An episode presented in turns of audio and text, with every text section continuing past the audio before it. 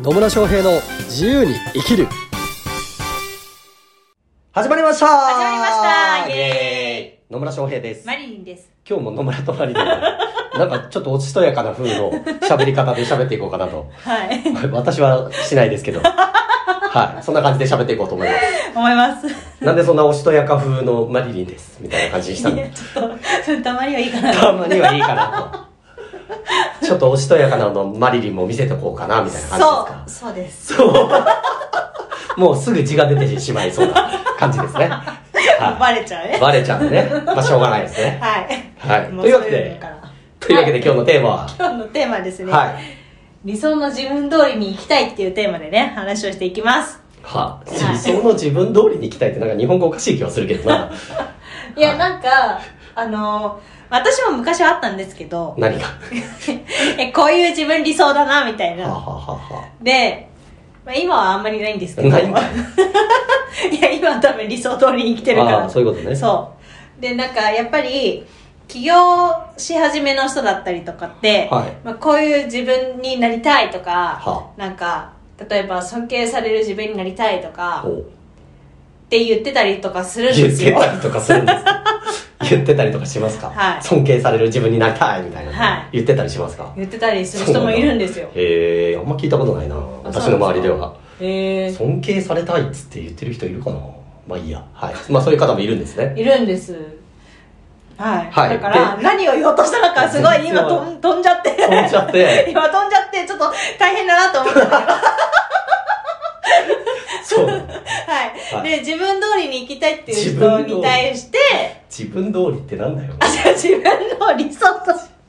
理想通りに行きたいっていう人に対して、はいまあ、野村さんとね、まあはどういうふうにしたら生きられるのかっていうね、はお理話想のを自分があって、そういう理想の自分でありたいみたいなことですかねそうですそうです、なはるほどい、ちなみに野村さんはあったんですかな何が 理想の自分っていう理想理想像の自分、はいもう常に理想だから ねさすがです ね常に今が最高ですから、はいあんまりないかな、うんまあでも過去はそうねまああの目標とかがないわけではないんですよもちろんね、うんうんこういうことやりたいとか、うんっていうのはもちろんあるんだけど、はいえまあとはいえ今この瞬間が100%なんでね、う最高ですよ ね常にん常にね常 に最高常に最高乾杯イエーイそんな感じ常に最高、もう最高がね、もうずっと更新され続けているという。なるほど。まあ、そんな感じですかね。いや、まあ、な、なんだろう、こうなりたいとか、こうありたいみたいなものを思い描くことはいいことだとは思うんですようんうね。ん。で、そこに自分を近づけていくっていうことも全然いいと思います。うん。はい。ただ、ただ。この理想っていうのがね、はい。本当かっつうところがね、なるほど。結構気になる人がいますね。なるほど、こね。うなりたいとか、こんなのが夢ですとか、こういう理想の自分になりたいみたいなことをうん言ってるんだけど、うんいや、絶対お前そう思ってねえだろみたいな人もたまにいたりするんですようんね。うん。で、どういうことかっていうと、要は世間的にうんこういうのが成功者像だとか、うん。こういうのが理想の生き方だみたいなのを頭で理解して、ただそれを言ってるだけみたいな人も、まあ結構いたりするんですよね。いますね。なんかこの前、あの、25は歳の、なんかマーケティングをやってること話をしてたんですけど、なんか、え、将来的にはどうなりたいのって聞いたんですよ。うんそうしたら、はなんか今、ファイファイヤーして、いファイヤーして、ファイヤーして、はいあの、遊びたいって言ってて、はそれは、まあ若い時はそうなのかなってファイヤー思ね。って、そう、ファイヤーして遊びたいってなるね。ほどね。うん、ちなみにファイヤーって何かファイヤーってなんか、例えば投資とかで、い株式投資とかで、あの、もうお金に余裕が常にある感じ、いや、まあそうの、あだの、富豪、富豪みたいな。不 合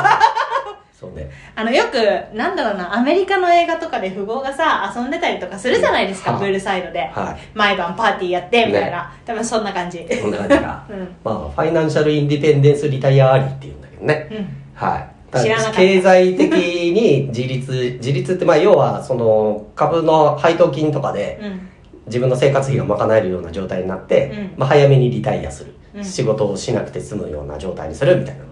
まあファイヤーつったりしますね、はいなんかここ数年なんか流行ってるっぽいねうん、流行ってますね、流行ってるねただねおそらくなんですけど、うん、そうするじゃないですか、はいほとんどの人はうん暇すぎて何かやり始めますですよで ねす。なんですよ。ちなみにね、これね、日本人と欧米人は考え方が違うので、えそうなんですかはい。なん、何かっていうと、はい欧米、特にキリスト教ってうん、基本的に働くことは、えっと、人間が現在罪を持っているので、うん働かないといけないなうんんうんですよ。うんだからその罪から逃れられたら働かなくて済むっていうような思想が文化的な背景があるんですよ。あそうなんですよで日本人はどうかっていうと、うん働くことが、えー、と尊いことだみたいな考え方があるので、うんうん実は全然違ったりするんでね、うん欧米式のなんかそのファイヤーみたいなのが日本人に合うかっつうとどうなんだろうなっていうふうには個人的には思いますけどね。なるほどうねん、そうなんで確かすにまあもちろん、うんこう経済的な余裕がうーんある状態っていうのは、うんもうもちろんやりゃいいんですけど、うんとはいえ、まあ、やっぱ日本人ね人他人に優しいしだからやっぱ人のためになってる方が自分自身も幸せだと思うんですよ、そうですうねん、うんそうなんですよなんかねお金だけあってねイエーイっつってたもね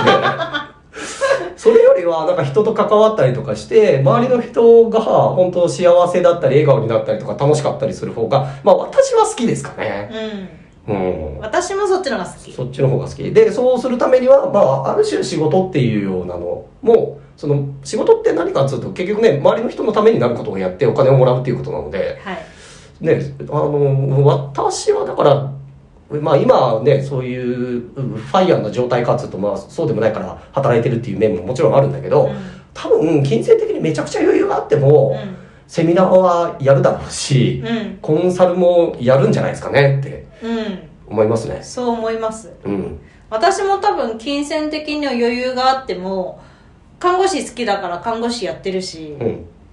ねねなんかなんかイベントやってたりとかするし、そうそうやってるなって思いますそうよですね。うんなんでこう、世間一般で言う、これが成功者像だぞ、みたいなのに、うんあんま引きずられずに、本当に自分が求めてるのは何かっていうのは、見ておいてもらった方がいいかなっていうふうには思いますね。そうですね本当ね、これもうだいぶ前なんだけど、もう4 5年、5、6年前ぐらいに、まあ私交流会をやってて、うん交流会にとある、うんまあ、私のクライアントさんの紹介で、その、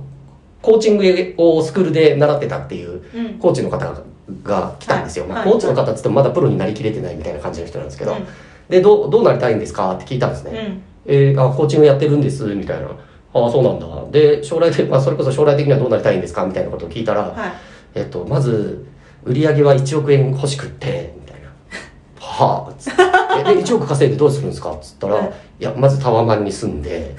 やっぱフェラーリとか欲しいですしあと年数回はやっぱね海外旅行とか行きたいですね」とかって口で言ってるんですけどどう見てもね顔がね楽しそうじゃないんですよ。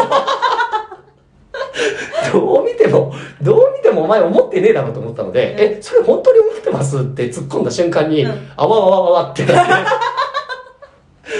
それって多分そのコーチングのスクールとかで教えてる講師とかが多分その成功者像みたいなのを言ったんじゃないかなっていうふうに思うんですよね。うんこう、みんなこういうのを目指しましょうみたいな。で、その借り物の目標とか借り物の理想像、理まあ、理想ではないんだけどね、本当の。はいはい意味では。だからその借り物のなんか理想の姿みたいなのを設定しちゃうと、まああんまうまくいかないですようね。ん、そうそうですねで、大体みんな言うんだよね。本当タワマン住んでとかね。もう年、年数回海外旅行行きたくて、みたいな。本当って思うよ。いや私20代の半ばぐらいまでうはんそれを思ってたんですけど、それを思ってる時ってやっぱりうまくいかないのまあよね、そうですね。うん借り物だからね、うん本当に自分が魂から求めてるものじゃないので、そうやっぱなんか、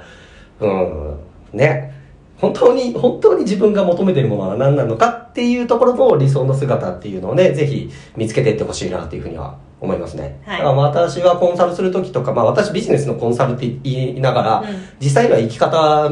のコンサルなので、はい そういうなんか上辺だけのね、あの、世間一般でいう成功像とかじゃなくて、その人が本当にね、何を求めてるのかとか、まあそういうところを、まあ見るようにはしてますね。うんうんで、まあ理想、こういう風になりたいとか、こうありたいとか、まあ、あーまあこういう目標があるとか、こういう結果が欲しいとか、まあ何でもいいんですけど、それはもちろん設定すればよくて、それも自分が本当に心から